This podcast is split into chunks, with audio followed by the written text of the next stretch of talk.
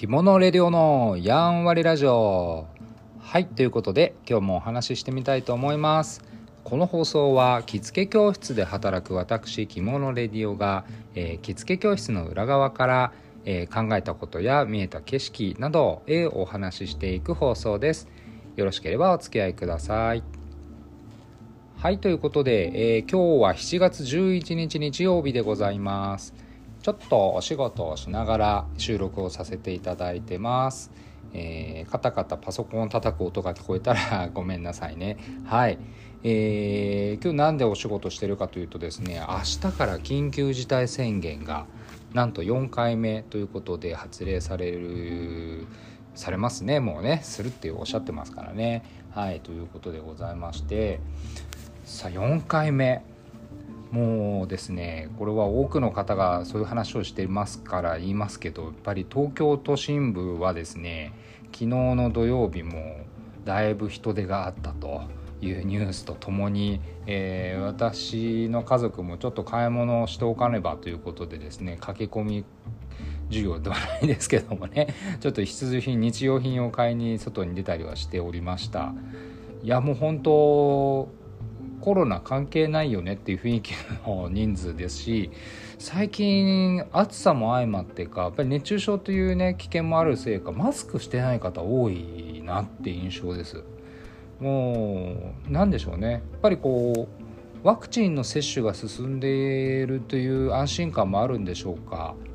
えー、いろいろなものが相まって暑さになんなりでもうマスクしないという人たちは増えてきてるなという印象を受けてます。皆さんどう思います？っていう、はい。まあ、それが悪だとは言わないんですけどもやっぱりね、あのー、こうやって4回目の緊急事態宣言が起きるっていうことは、えー、事態としては改善してないというのに等しいと思うのでですね。うんまあ本当に一人一人の意識は重要だよねということと、えーまあ、今日ちょっと仕事している理由の一つはですねオリンピックが控えてますよね。そこまでにいろいろやっとかなきゃいけないよね。みたいな。そういうお仕事されてる方って結構いると思うんです。はい。まあ、準備緊急事態宣言のねあの準備もあるでしょうしということで。今回は4回目何が変わるかというのをですね、まあ、ちょっと考えながら、えー、お話ししたいなと思っております。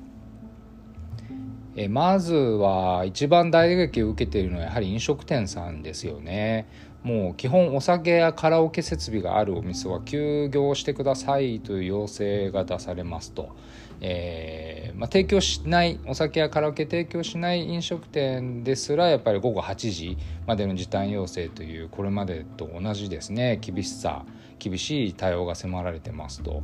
えー、同じように百貨店さんデパートなどですよね。こういうところも午後8時までですし。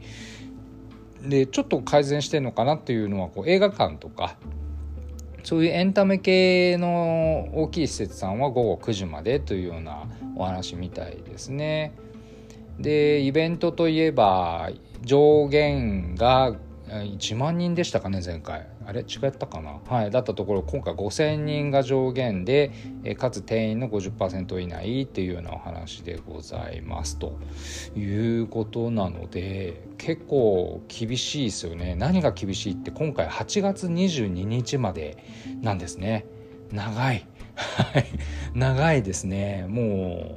う7月今日11ですからもう1ヶ月以上ですものね。長いですね。という印象ですもう十中八九オリンピック絡んでますよね とあのその前後を見越しての対策ですよねっていうところなんですが皆さんはどう思われますかね 今回のこの緊急事態宣言。ですよねと思う反面もう中には守らないっていう方もいらっしゃるんだろうなっていう気がしちゃってます。なんでかっていうとこう人手をこれだけ多いの見てるとですねあもうみんなストレス抱えてんだよなっていうのを感じますしあと慣れもありますし暑さもあるしっていういろいろ相まっちゃって。でそもそもオリンピックどうなの説というのもね あの世界各国からも言われてますしね。どうなるんでしょうか。私は違和感を一番感じているのは先日東京都で開催する無観客をね決定しましたとでそこに対する損害に関しては当然東京都が、えー、支払うんでしょうという政府の発表があって これ見ててあこういう発言をしちゃうと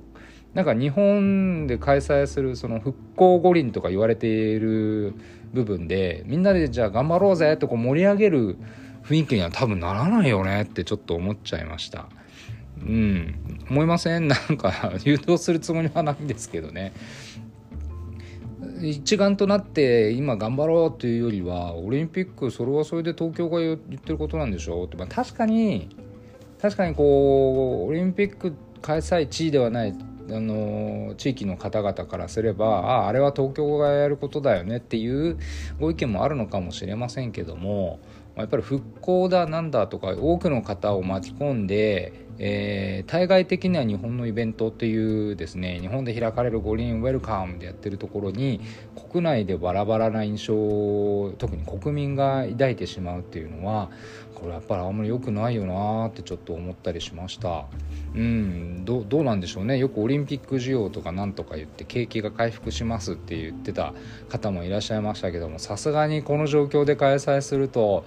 あの好景気がやってくるようには個人的には思えませんでしてはい。というのもあってあってかな。まああのやっぱりね12日からの緊急事態宣言、えー、後まあ、あるいはコロナアフターコロナというところを見据えた、えー、今動きをいろいろ取らなければというところでございました。着付け教室としましてはですね基本的には粛々と変わらないというのがまず一つです。なかなかデジタルトランスフォーメーションというかその着付け教室のデジタル化を推し進めるというのもチャレンジすると分かりますけどやっぱり難しいなという部分がございます、えー、なのでこれはこれそれはそれということでえー、一つの柱としてデジタル化を進めていくっていうのは必要だなと思う反面うんやっぱりこう教室にねあのお授業という形で足を運んでいただけるお客様が、えー、一人でも増えてくれたらいいなというのが、えー、今のところ施策としては考えているところでございます。まあ、なのでどういう打ち出し方がベストかっていうのはやっぱり難しいんですけどもね、まあの今回えー、制限をかなり受けるであろう飲食店さんとか、まあ、あと百貨店さんここら辺もだいぶ今この1年ちょっとで、えー、業態変換ですとか、まあ、あと何でしょうねやってる内観見の切り替えという表し方の切り替えというのは変わってきてますよね。勉強しなきゃなと思っています百貨店さんがすごいなと思うのはやっぱりこう販売力をそのまま D2C というか直販でね、あのー、販売員さんが、えー、対面デジタル上で対面をして接客をするというところをね、あの注力し始めていてでしかもこれに関しては年齢関係ないですからね。やっぱり紳士服とか呉服を売っているフロアの方だとそんなに若い方いらっしゃらないと思うので販売員さんがですよ。なのであの急にふっとって湧いたようなこうデジタルという壁をなんとか登ろうと、えー、なんとか理解していこうとされている姿をですね、えー、垣間見る機会があったりしますのでこれは着付け教室だからといってまあ、来てくれるの待ってますじゃあやっぱり良くないよなっていう、えー、気がしております。はいなので多くの、えー、今業態ですとかお仕事されてらっしゃる皆さん、まあ、もちろんご家庭でね家族を守るお立場にある方もそうだと思うんですけどもまあ不安なこといっぱいあります。特に雨とかね。あの気象変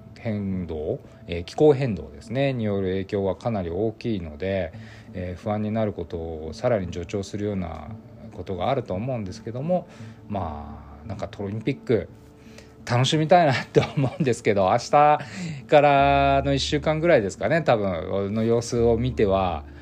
オリンピックもろ手で楽しめないかもなっていう気がちょっとしちゃってますなんていうこぼれ話でございました。はいちょっとネガティブな放送になってしまって大変恐縮ではございますけども、えー、それでは仕事に戻っていきたいと思います、えー、今日も聞いてくださりありがとうございました、えー、それではまた。